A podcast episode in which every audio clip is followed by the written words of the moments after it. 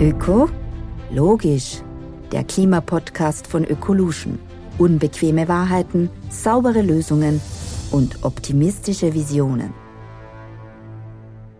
Wie geht es einer Industrie, die de facto nicht CO2-neutral werden kann? Was bedeuten in diesem Zusammenhang Kreislaufwirtschaft und CO2-Speicherung? Und wie kann die österreichische Zementindustrie im internationalen Wettbewerb bestehen? Diese und noch mehr brennende Fragen bespreche ich heute mit Berthold Grenn. Herzlich willkommen. Herzlich willkommen auch an Ecolution. Ich freue mich ganz besonders, Sie heute hier bei unserem Standort ähm, in der Trabrennstraße begrüßen zu dürfen, mit Blick auf die Trabrennbahn. Und ich freue mich schon auf ein spannendes Gespräch. Mein Name ist Elisabeth Zehetner, ich darf durch den Podcast führen und zuallererst stelle ich euch unseren heutigen Gesprächspartner vor. Berthold Grenn hat an der Montanuniversität Leoben den Zweig industrieller Umweltschutz absolviert und ist seit 2005 bei Lafarge tätig. 2010 wechselte er nach Paris und hatte die Funktion als Head of Energy Europe, Middle East und India inne. Von 2017 an leitete Berthold Grenn Geocycle India und Asien. Seit 2020 ist er CEO der Lafarge Zementwerke GmbH, die seit Mai 2023 unter dem Firmennamen Holz im Österreich auftritt. Im Juni 2022 übernahm er auch den Vorstandsvorsitz der Vereinigung der österreichischen Zementindustrie. Und damit sind wir eigentlich auch schon mitten im Thema Beton gilt als wesentlicher Bestandteil der Bauindustrie, hat aber auch einen sehr großen ökologischen Fußabdruck. Welche Maßnahmen ergreift denn die Betonindustrie, um den Einfluss von Beton auf das Klima zu reduzieren und stimmt es eigentlich, dass Beton im Laufe seiner Lebensdauer auch wieder CO2 aufnimmt? Ja, also ganz zuerst, Beton ist ja das, was äh, landläufig als Baumaterial Nummer eins bekannt ist, ist ja ein sehr vielschichtiger und äh, viel verwendeter Baustoff. Ist nach Wasser das zweitmeist gehandelte Produkt weltweit. Äh, Beton ist eigentlich der Baustoff, der am umfangreichsten äh, im Bau in Österreich eingesetzt wird, setzt sich zusammen aus Zement, Schotter, Sand und Wasser. Der Zement fungiert sozusagen als Kleber und da sind wir dann auch schon mitten äh, in der Problematik beim Beton. Äh, es ist ein sehr günstiger Baustoff, aber auf der anderen Seite haben wir einen sehr großen CO2-Rucksack. Das ist uns bewusst.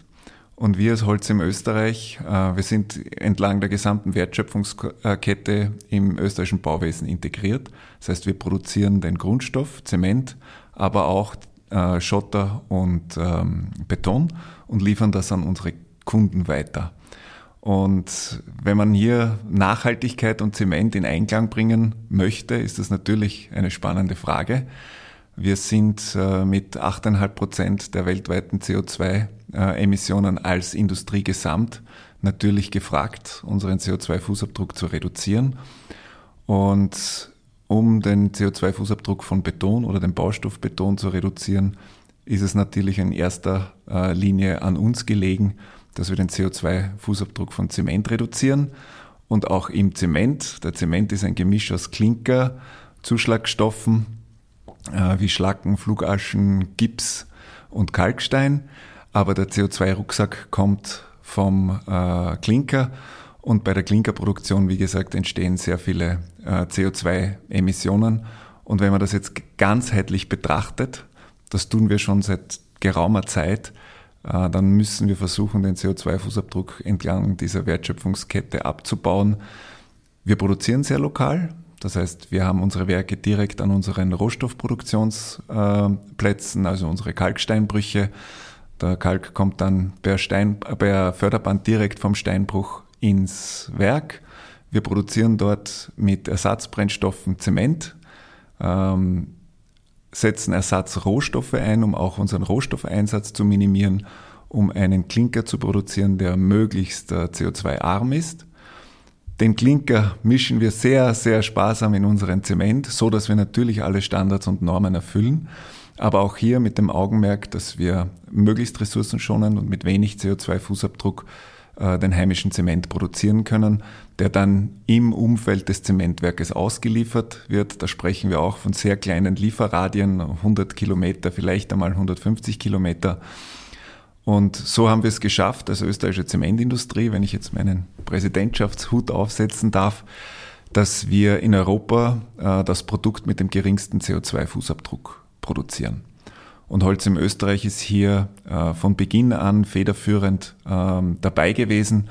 Wir setzen seit 30 Jahren äh, auf Ersatzbrennstoffe. Das heißt, wir produzieren unsere eigenen Brennstoffe mit unseren Joint Venture Partnern, wie zum Beispiel Saubermacher, aber auch noch vielen anderen Ersatzbrennstoffe. Und es ist uns gelungen, fast 90 Prozent unserer fossilen Brennstoffbedürfnisse äh, mit Ersatzbrennstoffen zu decken. Und wir arbeiten jedes Jahr daran, das weiter zu steigern.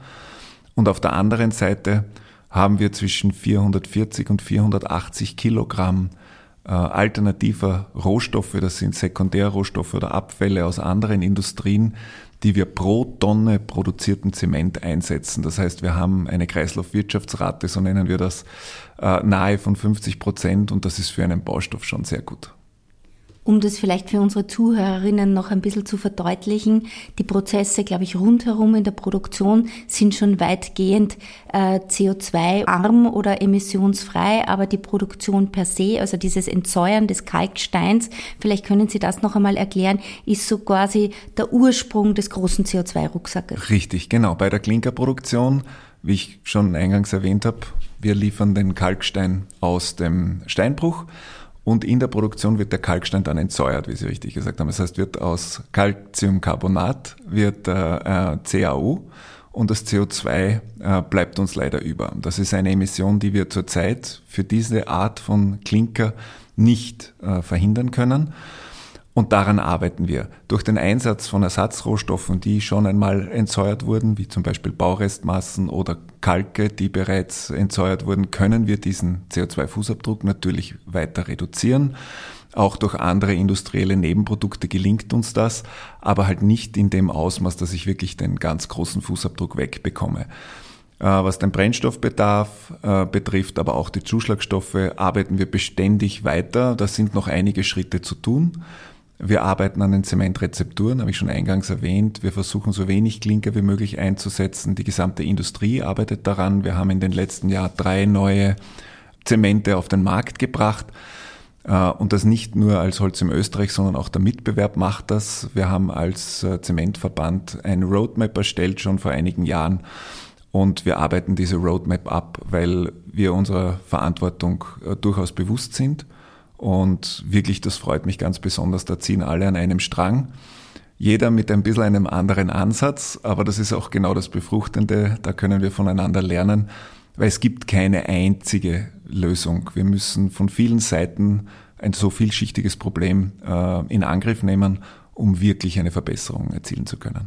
Ich gehe daher davon aus, dass Sie mit Spannung erwarten, wie das Gesetz zur CO2-Speicherung evaluiert wird und wie das ausgeht, wäre das eine Möglichkeit, auch den Standort in Österreich für die Zementindustrie besser abzusichern? Mm, ja und nein. Das ist eine sehr komplexe Thematik. Zum Ersten muss man ganz oben beginnen.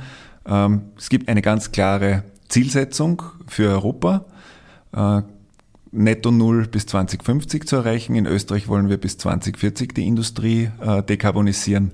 Das sind sehr ambitionierte Ziele, vor allem für die Hard-to-Abate-Industrie, wie Zement eine ist, aus den gegebenen Gründen. Ähm, und auch hier, so wie bei dem Produktportfolio, es gibt nicht nur eine Lösung, es gibt viele Lösungen. Wir glauben mittel- und langfristig, dass die Lösung in Richtung Carbon Capture and Utilization geht. Das heißt, dass wir aus dem CO2, das wir aus unserem Prozess gewinnen, ähm, ein Produkt machen können, einen chemischen Grundstoff, Kohlenstoff ist ein sehr wichtiger, ähm, ähm, ein sehr wichtiges Element und Kohlenwasserstoffe sind eigentlich eine Grundlage für viele, viele Stoffe, die wir produzieren. Äh, die Problematik, die es hier gibt, ist ganz klar offensichtlich. Das ist zum einen die Zeitschiene und zum anderen die Umsetzbarkeit. Die Zeitschiene, warum? Wir haben über 400 ppm CO2 in der Atmosphäre.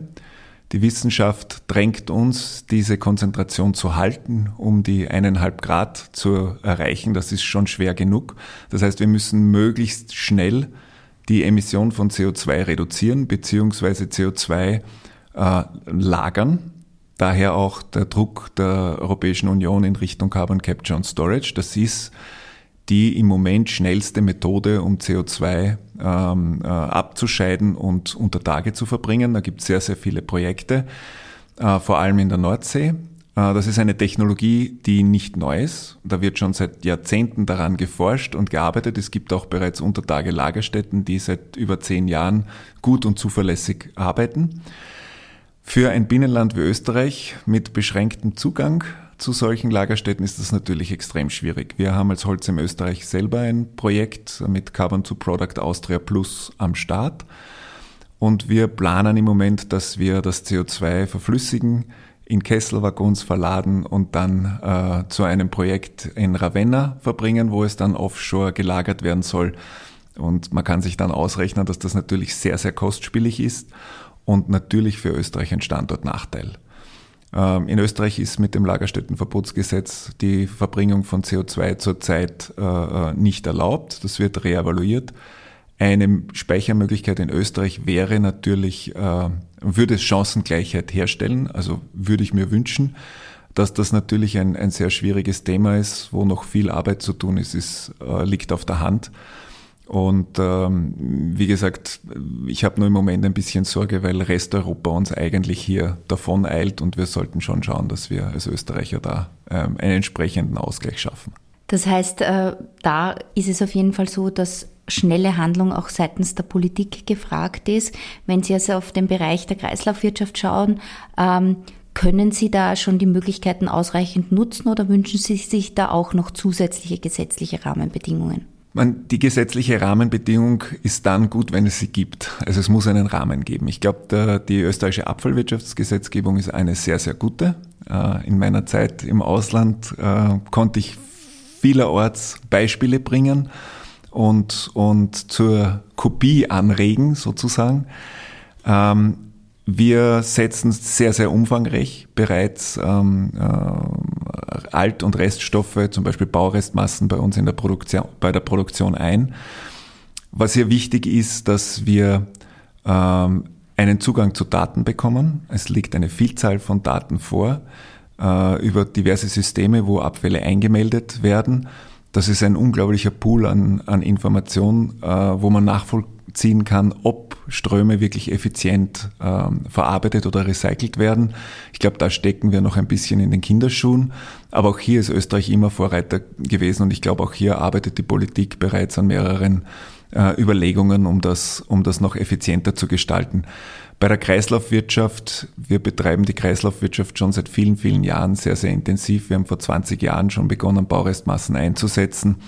Am Beispiel vom Betonabbruch ähm, kann ich kurz erzählen. Wenn wir uns anschauen, in Österreich wird mehr als 90 Prozent des Betonerbruches bereits rezykliert. Zu einem Großteil im Straßenbau äh, und zu einem Teil auch bei uns in den Zementwerken mittlerweile. Wir haben auch einen neuen Zement herausgebracht, der fast 25 Prozent Baurestmassen im Zement bereits integriert hat mit unserem EcoCycle RC und dann dementsprechend einen niedrigen CO2-Fußabdruck auch zusammenbringt.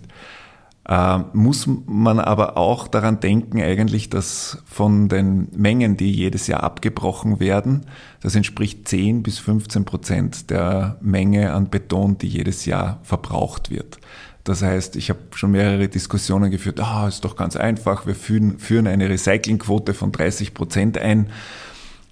Eingedenk dessen, dass wir eigentlich schon fast eine Recyclingquote von 50 Prozent haben, nur halt von verschiedenen Stoffen, ist das, glaube ich, wenig zielführend, weil es würde dazu führen, dass für ein Projekt äh, Baurestmassen aus ganz Österreich zusammengekarrt werden müssen und die fehlen dann überall anders. Das heißt, wenn flächendeckend die 10 bis 15 Prozent rezykliert werden, glaube ich, ist das schon das Optimum. Also wenn man von einer Rücklaufrate von über 90 Prozent reden kann, ist das fantastisch. Und das würden sich andere Produkte, glaube ich, wünschen. So gesehen ähm, habe ich diesbezüglich keine besondere Forderung an die Politik. Aber es gibt genug Themen in der Kreislaufwirtschaft, auch was die Abfallwirtschaft betrifft, wo man sich durchaus noch verbessern kann. Und da arbeiten wir natürlich immer gerne mit, aber, aber im Konkreten glaube ich nicht, dass dort der größte Handlungsbedarf auf der gesetzlichen Seite besteht. Ich glaube, da muss man einfach nur schauen, dass die Rahmenbedingungen einigermaßen passen. Man kann Import und Export von Abfällen besser strukturieren oder vereinfachen. Man, es gilt ja das Prinzip der Nähe. Aber ich glaube, es sollte auch ein Prinzip der Qualität äh, äh, geltend äh, gemacht werden, denn eine hochwertige Recyclingoption kann durchaus einmal ein bisschen weiter weg äh, liegen. Also da gibt es genug Spielmöglichkeiten. da können wir einen eigenen Podcast drüber machen. Neben dem Recyceln ist natürlich auch das Reduzieren ein ganz, ganz mhm. wichtiges Thema und Beton ist und bleibt ja, glaube ich, ein ganz, ganz wesentlicher Baustoff. Ähm, äh, wie sehen Sie da die Rolle derer, die die Bauwerke erstellen, konzipieren? Äh, Braucht es überall so viel Beton oder gibt es da auch noch, sage ich mal, Einsparungspotenziale? Ah, da gibt es sehr große Einsparungspotenziale. Wenn man zurückgeht, 100, 120 Jahre, erste Eisenbeton-Baustellen, äh, äh, dann kann man das beobachten, dass dort Beton sehr, sehr sparsam eingesetzt wurde. Die Industrialisierung und, und hat dann dazu geführt, auch vielleicht ähm, der Preis für den Beton, das war früher viel, viel, viel teurer im Verhältnis. Ähm, und wenn ein Baustoff sehr günstig ist und in Überfluss vorhanden ist, dann wird er natürlich sehr umfangreich eingesetzt.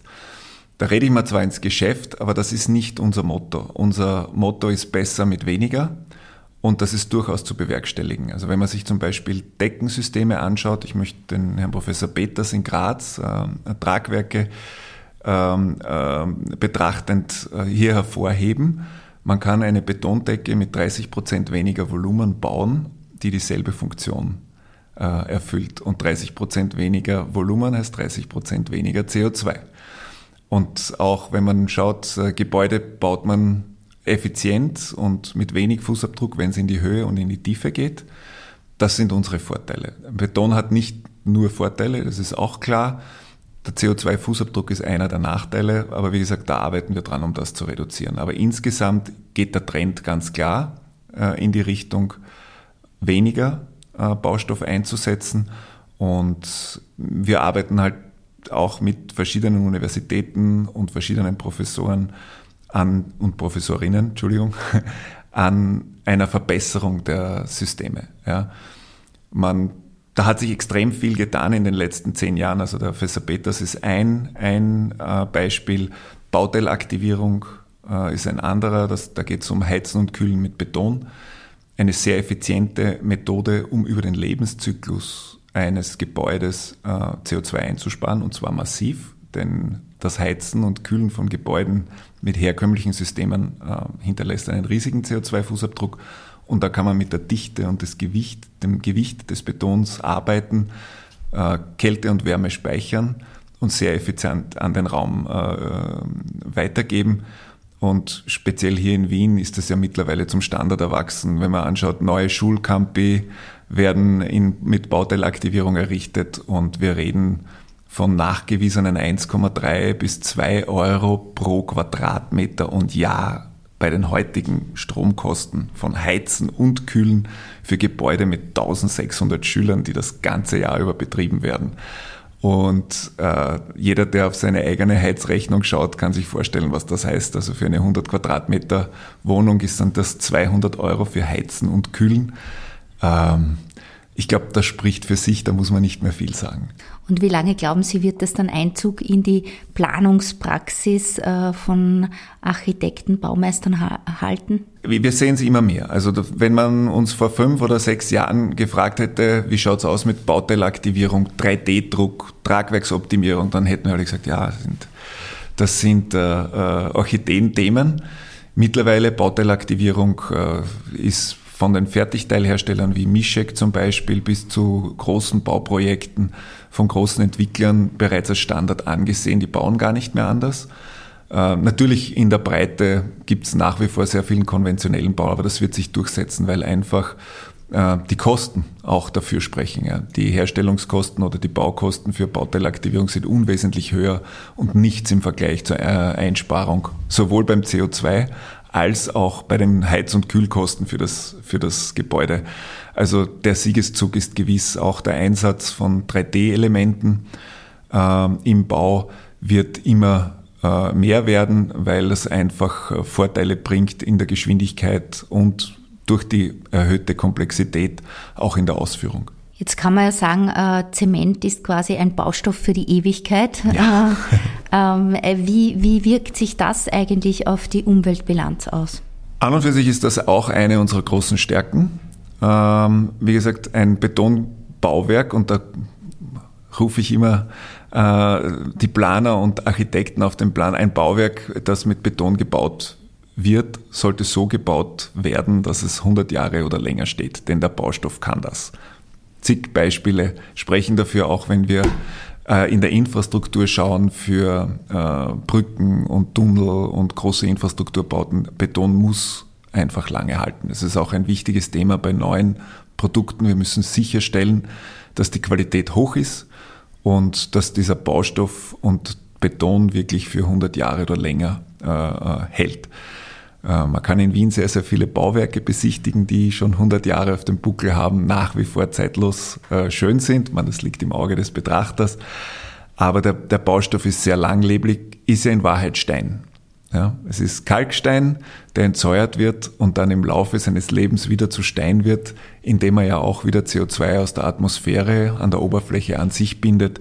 Es gibt eine IPCC-Studie äh, zusammen mit UNEP, äh, die nachweisen, dass es zwischen 25 und 50 Prozent je nach Betonsorte und Bauweise des CO2s, der bei der Produktion entsteht, wieder zurückgebunden wird, aber halt über einen sehr langen Zeitraum. Das muss man bedenken.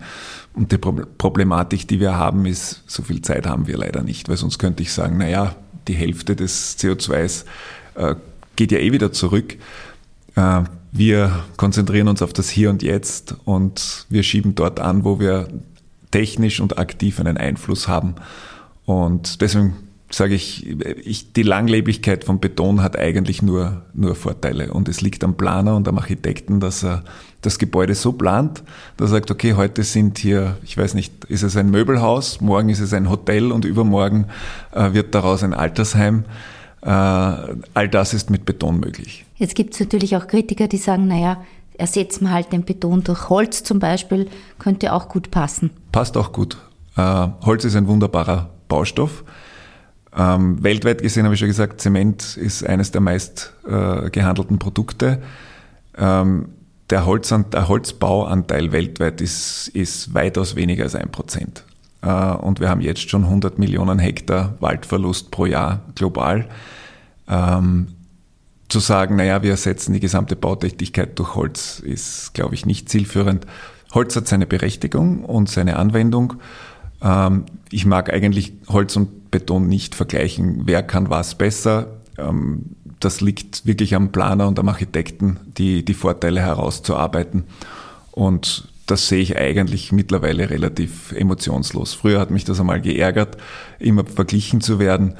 Wir arbeiten daran, unseren Baustoff zu dekarbonisieren und bei den momentanen Werten, die wir sehen, können wir durchaus bereits mit äh, Cross-Laminated Timber oder anderen komplexen äh, Holzbauformen mithalten oder sind nicht mehr weit weg vom CO2-Fußabdruck, denn auch Holz hat einen CO2-Fußabdruck. Jetzt gibt es ja landläufig mehr oder minder den Ausdruck, es wird alles zu betoniert. Ähm, oft meint man aber da, glaube ich, eher Asphalt und welche innovativen Lösungen gäbe es da eigentlich schon? Also Sie haben hundertprozentig recht. Äh, wir haben natürlich den Ruf, dass wir die Betonierer sind und dass wir Flächen versiegeln. Beton hat eigentlich den Vorteil, dass es in, mit Beton wunderbar in die Höhe und in die Tiefe geht. Das ist vom Flächenverbrauch wahrscheinlich die effizienteste Methode zu bauen, zu verdichten. Ähm, aber ich muss auch ganz ehrlich sagen, wir haben mittlerweile schon äh, Lösungen im Angebot, die auch ähm, wasserdurchlässig sind. Zum Beispiel Hydromedia ist ein Einkornbeton, den wir propagieren bei Holzim, äh, der Wasser aufnehmen und durchlassen kann. Das heißt, das eignet sich wunderbar für Parkflächen und, und äh, wo man dann halt auch das Wasser versickern lassen möchte und die Fläche nicht zu 100 Prozent äh, versiegelt, weil man natürlich in die andere Richtung auch äh, Dampf äh, diffundieren kann und damit wir eigentlich auch einen Beitrag gegen die Bodenversiegelung leisten können. Also auch das gibt's gibt's als Beton. Persönlich glaube ich, dass man versuchen sollte, so flächensparend wie möglich zu bauen, eben in die Höhe und in die Tiefe. Verkehrsflächen, Parkflächen gehören unter die Erde Und, äh, und alles, was über der Erde ist, sollte man so effizient wie möglich, mit so wenig Baustoffeinsatz äh, wie möglich machen. Äh, ich glaube, äh, unsere Architekten und Planer sind ausgezeichnete Leute, die finden dann da schon Lösungen dafür. Die EU hat ja große Ambitionen mit Fit for 55 und sagt so ähnlich wie Sie, wir haben nicht mehr viel Zeit, äh, um die Reduzierung ähm, der Treibhausgasemissionen bis 2030 voranzutreiben. Was brauchen wir denn oder speziell die Zementindustrie unter diesen Rahmenbedingungen, damit wir auch in Zukunft wettbewerbsfähig sind in Europa? Ja, also für Österreich, wir sind ein Binnenland. Ja. Ähm, es ist ganz klar für die Zementindustrie in Europa, Zuallererst, was wichtig ist, was wichtig ist für uns als äh, Wirtschaftsstandort, ist, dass es eine entsprechende Rohstoffversorgung gibt. Daraus leite ich eine Standortsicherheit ab. Und da bin ich dann schon mittendrin, was ist notwendig. Wir müssen sicherstellen, dass diese Standortsicherheit gegeben ist. Wir haben eingangs schon gesprochen, äh, CCS. Ähm, wir müssen den Standort in Österreich so gestalten, dass wir in der Lage sind, Grund- und Rohstoffe hier zu produzieren. Ich glaube auch, die vergangenen Jahre haben gezeigt, wie wichtig das ist, dass man sich nicht in Abhängigkeiten äh, begibt. Und ich glaube, es wäre auch nicht zielführend von einem Fußabdruck her, dass wir Millionen von Tonnen von Grundstoff kreuz und quer durch Europa fahren müssen. Ja. Abgesehen davon, dass wenn wir hier in Österreich den Grundstoff nicht produzieren, müssen Kapazitäten zur Grundstoffproduktion woanders erst wieder aufgebaut werden. Und da frage ich mich auch, ob das sinnhaft ist, das Land, in dem der, äh, der Zement mit dem niedrigsten CO2-Fußabdruck produziert wird, äh, quasi als Standort zu zerstören, nur um woanders mit einem größeren Fußabdruck und dem Transportfußabdruck zu bauen. Also das, das sind meiner Meinung nach die Aufgaben. Ich glaube, die Bundesregierung gibt ein klares Statement zur Standorterhaltung ab. Das freut mich ganz besonders. Die Wichtigkeit äh, des Industriestandortes Österreich ist klar. Wir sind ein Industrieland, auch wenn das vielerorts nicht so gerne gehört wird. Ein Großteil unseres Wohlstandes baut auf der Industrie auf. Und in ganz Österreich leistet die Industrie bereits äh, ihren Beitrag. Das heißt, die Dekarbonisierungspfade, ich kenne kaum ein Industrieunternehmen, das keinen hat, und die werden beinhart abgefahren. Das heißt, äh, da ist sehr viel Druck, sehr viel Know-how äh, und auch sehr viel Potenzial dahinter. Also das ist wirklich schön zu beobachten. Da hat sich extrem viel getan in den letzten paar Jahren. Also wir werden mit gutem Gewissen auch österreichischen Beton und Zement in Zukunft verwenden können. Ich hoffe doch. Und wie gesagt, die, die gesamte Industrie arbeitet daran, dieses, dieses Gewissen noch zu verbessern. Ähm, das ist natürlich, das ist jetzt keine karitative Bewegung oder wir tun das nicht aus altruistischen äh, Motiven. Wir sind uns unserer Verantwortung bewusst und wenn wir im Wettbewerb bestehen wollen, dann müssen wir dekarbonisieren. Es geht gar nicht mehr anders. Der rechtliche Rahmen ist so weit fortgeschritten, dass sich das nicht mehr, also aus meiner Sicht nicht mehr revidieren lässt. Die ersten Investitionen werden getätigt. Und das sind riesige Investitionen, die im Moment äh, äh, angeschoben werden an der Nordsee, in Deutschland, in Polen, in Frankreich, in Spanien, in Italien. Da wird bereits sehr, sehr viel Geld ausgegeben. Ähm, und der rechtliche Rahmen ist über äh, den Rahmen 2030, 2040 hinaus bereits festgelegt.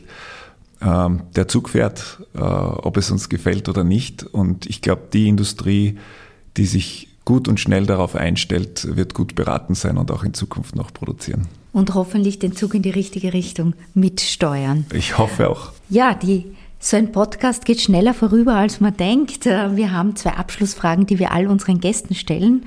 Und wir wollen natürlich nicht nur wissen, was die Zementindustrie für einen Beitrag leistet, sondern wir haben auch die ganz persönliche Frage an Berthold Grenn, wie denn die Empfehlung oder der Appell lautet, um Klima- und Umweltschutz in Österreich weiter voranzutreiben. Ich kann nur sagen, was für mich persönlich gilt. Ich mag niemandem anderen äh, was empfehlen. Das ist nicht meine Aufgabe. Was ich versuche für mich zu tun, ist meinen persönlichen CO2-Fußabdruck äh, zu reduzieren. Ähm, eine Angewohnheit, die ich mir aus Indien mitgebracht habe, ist äh, weniger Fleisch zu essen. Also ich bin kein bekennender Vegetarier, aber ich bemühe mich doch zumindest ein oder zwei Tage in der Woche komplett äh, fleischlos äh, zuzubringen und das geht sehr gut. Äh, und Was mache ich noch? Naja, natürlich äh, Elektromobilität ist ein Thema.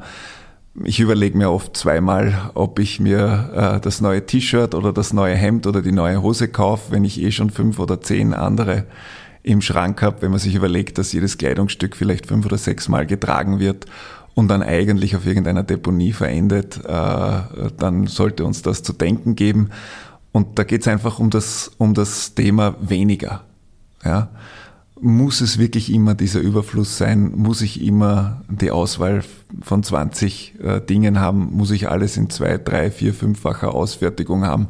Sie werden mich sehen mit einem alten, zerkratzten Telefon und bei mir wird das Telefon erst wirklich dann gewechselt, wenn es nicht mehr zu reparieren ist. Und das sind diese Kleinigkeiten. Und ich glaube, wenn das jeder, wenn sich das jeder zu Herzen nimmt, dann können wir auch gemeinsam äh, wirklich gut dazu beitragen, ohne dass wir in eine große Verzichts- äh, und, und in eine Debatte abgleiten müssen, wo wir sagen, naja, der Staat muss sagen, das darf nicht mehr sein und das darf nicht mehr sein. Denn ich möchte nicht in einem Land leben, wo, wo, mir, äh, wo mir die Regierung genau vorschreibt, wie ich zu leben habe. Ja. Ich glaube, das obliegt in der Verantwortung jedes Einzelnen und wenn man da als gesund denkender Mensch herantritt, vielleicht auch als Vater oder Mutter von Kindern, denen man eine lebenswerte Umwelt äh, hinterlassen möchte, dann ähm, erklärt sich das von selber, dass man äh, ein bisschen vorsichtiger lebt. Das heißt, wir schließen unser spannendes Gespräch quasi mit einem Appell auch zur Selbstverantwortung. Vielen Dank für die großartigen Einblicke in die Welt des Betons, Baustoff für die Ewigkeit, der auch seinen CO2-Abdruck stetig reduziert. Ich Herzlichen danke für das Dank. Gespräch. Dankeschön. Ja, das war wieder eine Folge unseres Podcasts Ökologisch und wir freuen uns darauf, wenn ihr beim nächsten Mal wieder dabei seid. Wenn dir die Folge gefallen hat, findest du mehr Informationen auf unserer Website unter oecolution.at oder auf unseren Social Media Kanälen. Dieser Podcast wird produziert von Stefan Tesch.